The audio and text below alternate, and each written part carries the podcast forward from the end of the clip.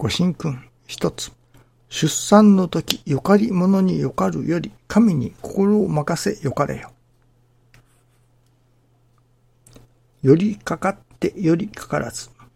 私は信者の皆さんによりかかっています。けれども、心では一つもよりかかっていません。一心に頼り、よりかかれるのは神様だけです。神様任せですと言うても、心が不安定であるなら、まだまだ他の人や物や金によかっておる証拠です。神に任せてよかれよということです。失礼。神に心を任せてよかれよということです。神様に心を任せ、よかる。まあ、頼るということでしょうかね。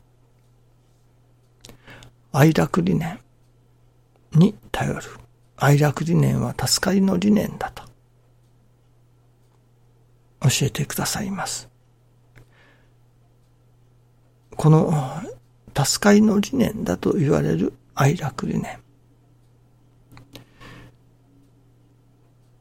今までに少なくとも二人のある方が愛楽理念は役に立たないと公言しておられるのを聞かせていただきました。今朝そのことを思うてみますと、何か愛楽理念の使い方というのでしょうか。使い道を違えておられるのではなかろうかという感じがいたします。愛楽理念もやはり道具です。道具の一つです。その道具はやはり正しく、まあ説明書通りというのでしょうかね。正しく使わないと本来の効能が発揮いたしませんね。それは例えば包丁ですか。包丁にもいろいろあるようですね。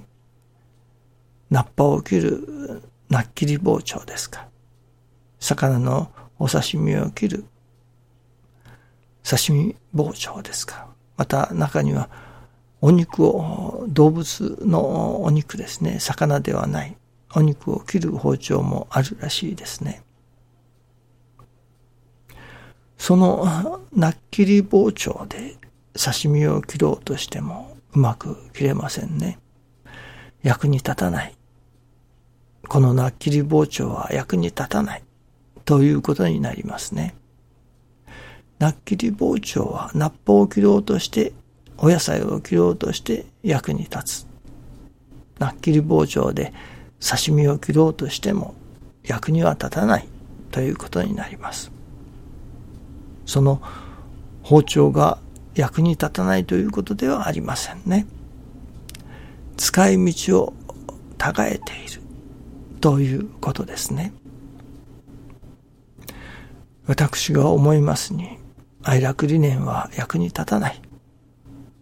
と言われる方々は、おそらく愛楽理念を教会のご比例のために使おうとしておられるのでは、しておられたのではなかろうかと思うのですね。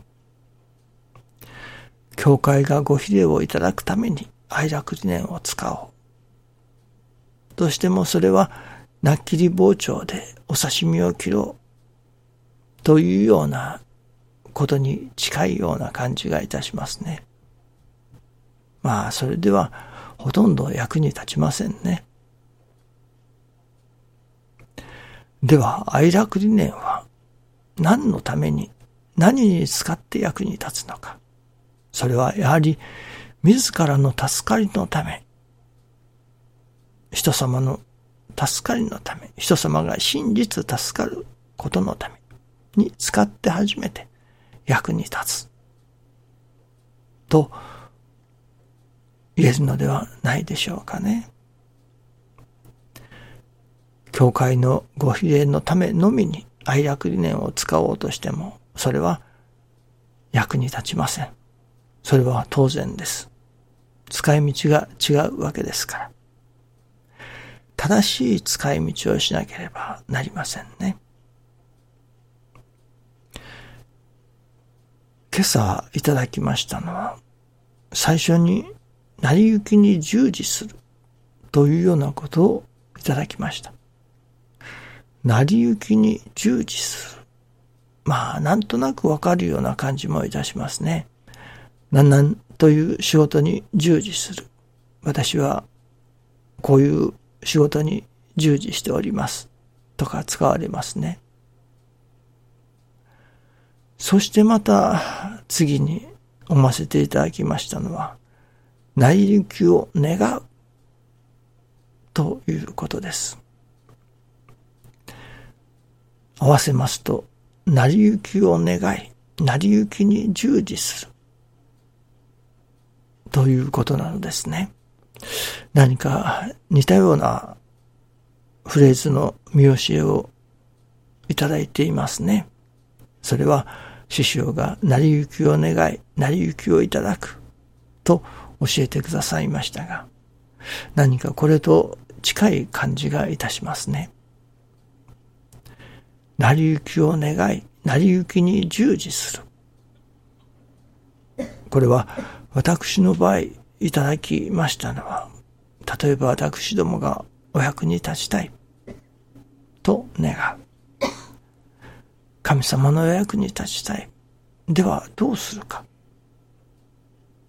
それこそ、振り売りには行くな、とも教えておられますから、あっちこっちに出歩くわけには参りませんね。そして、師匠が教えてくださる。それは、取り次ぎ者は座りが良いのを第一とする。と教えてくださる。やはり、ご結界活金だと教えてくださる。その、ではご結界に活金していたのでは、人を助ける。人様、困っている人のところを訪ねて助けてやるというようなことはできないではないか。ということになります。そうしますと、あとはもう神様にお役に立たせてください。人を助ける。お役に立たせてください。というその一年がいよいよ強くなる。そしてその強くなった一年で、どうぞ助けるべき人をお差し向けください。お引き寄せください。と、その成り行きを願う。以外にありませんね。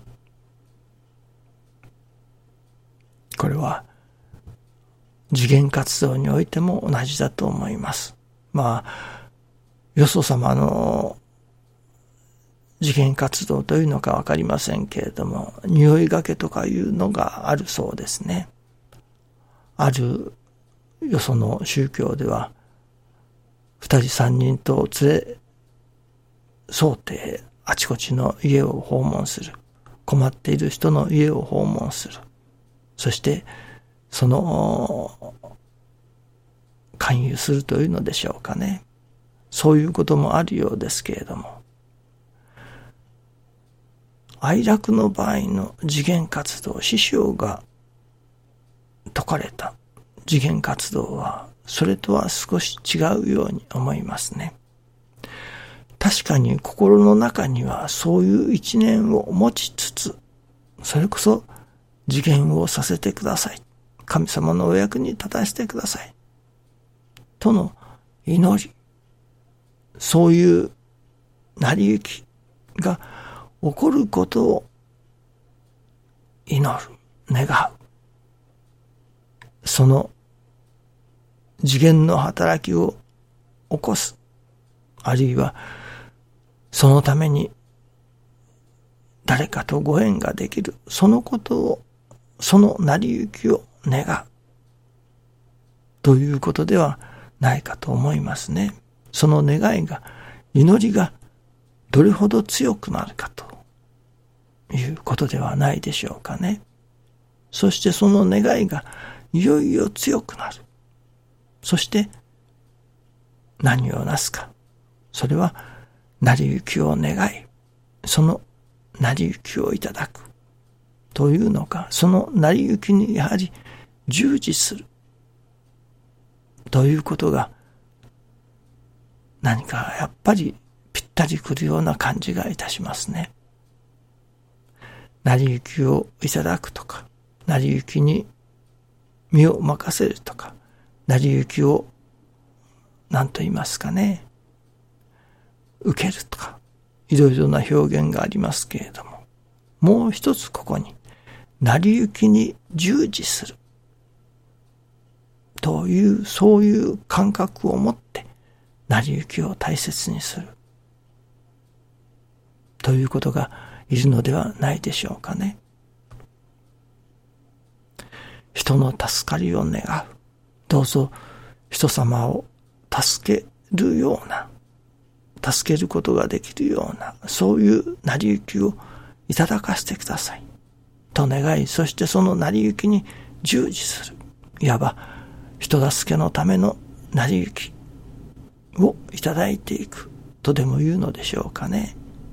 やっぱり、成り行きに従事するという表現が一番しっくりくるような感じがいたしますね。